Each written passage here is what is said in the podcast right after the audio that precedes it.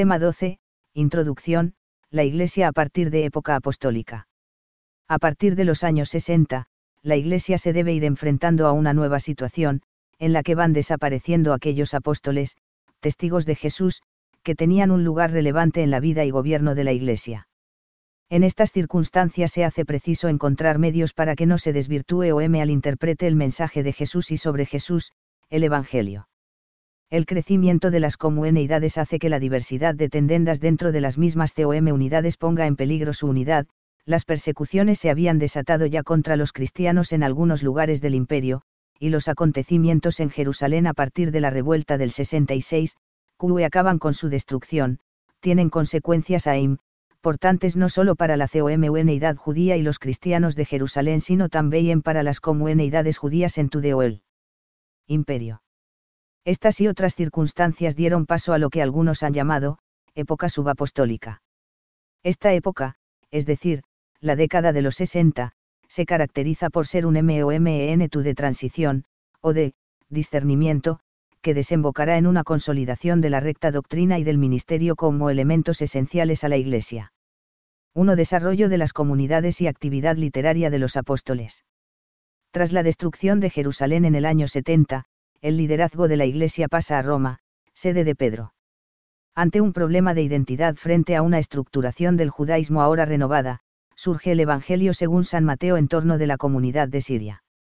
El Evangelio ofrece la solución a este problema presentando por un lado el plan de salvación de Dios que explica la predicación de Jesús restringida a Israel, MT 10,5 a 6, y al mismo tiempo la misión universal tras los acontecimientos pascuales, MT 28,16 a 20, y, por otro, que el Señor resucitado es el fundamento de una nueva comunidad y la norma de su comportamiento presentando la enseñanza de Jesús en el Sermón de la Montaña invita a los que provienen de la gentilidad a entender las exigencias morales como dimanando de Jesús, no de la ley judía, y por otra parte, aleja el temor de los judeocristianos de un relajamiento moral. Además de las comunidades joánicas, en Asia Menor se fueron consolidando las comunidades vinculadas al apóstol Pablo, para quienes parece que escribe Lucas en la década de los 60 a 70. También a cristianos de Asia Menor se dirige la primera carta de Pedro debieron de ser años de intensa misión apostólica y de nuevas y numerosas conversiones, pero también de dificultades provenientes del mundo pagano, muchas veces hostil a la nueva fe.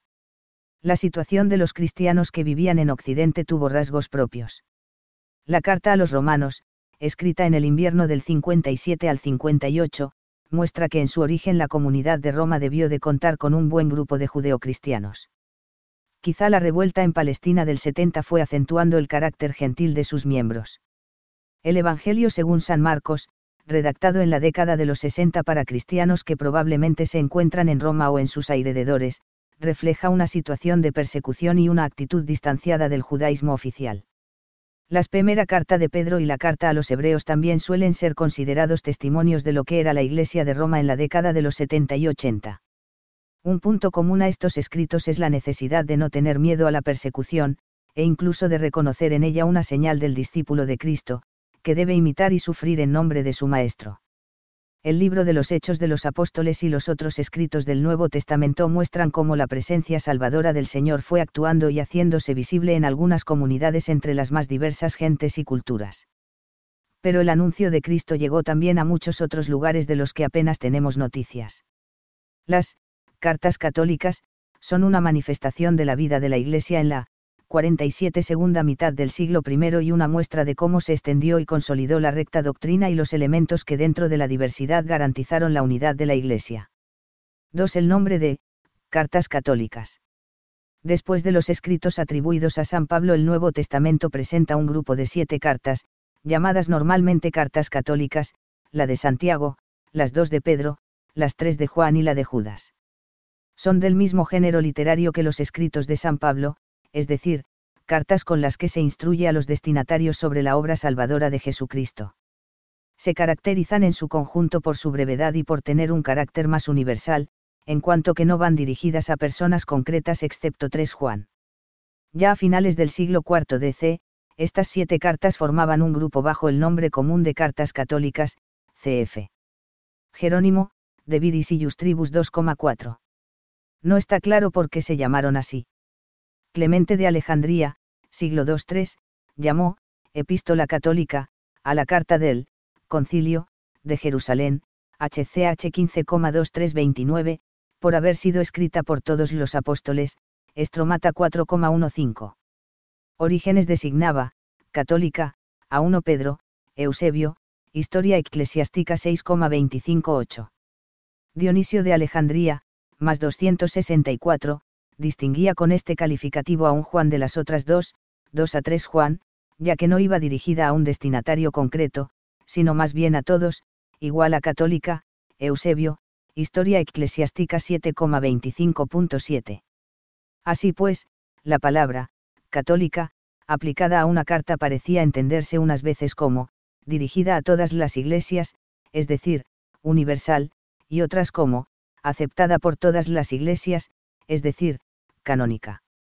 Es posible que el término indicara al principio el carácter de encíclica que tenía una carta y por extensión se aplicara después a las otras que estaban dirigidas a individuos, como 3 Juan, manteniendo al mismo tiempo la connotación de escrito autoritativo.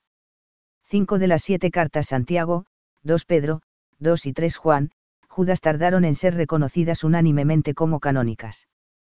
Por eso, a veces se les llama, deuterocanónicas.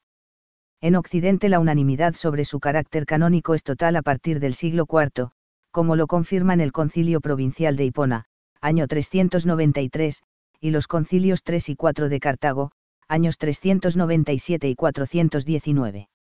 A partir de esta época, en la Iglesia de Oriente también fueron disminuyendo las dudas y, desde el siglo VII, se puede afirmar que toda la Iglesia admite que son libros inspirados.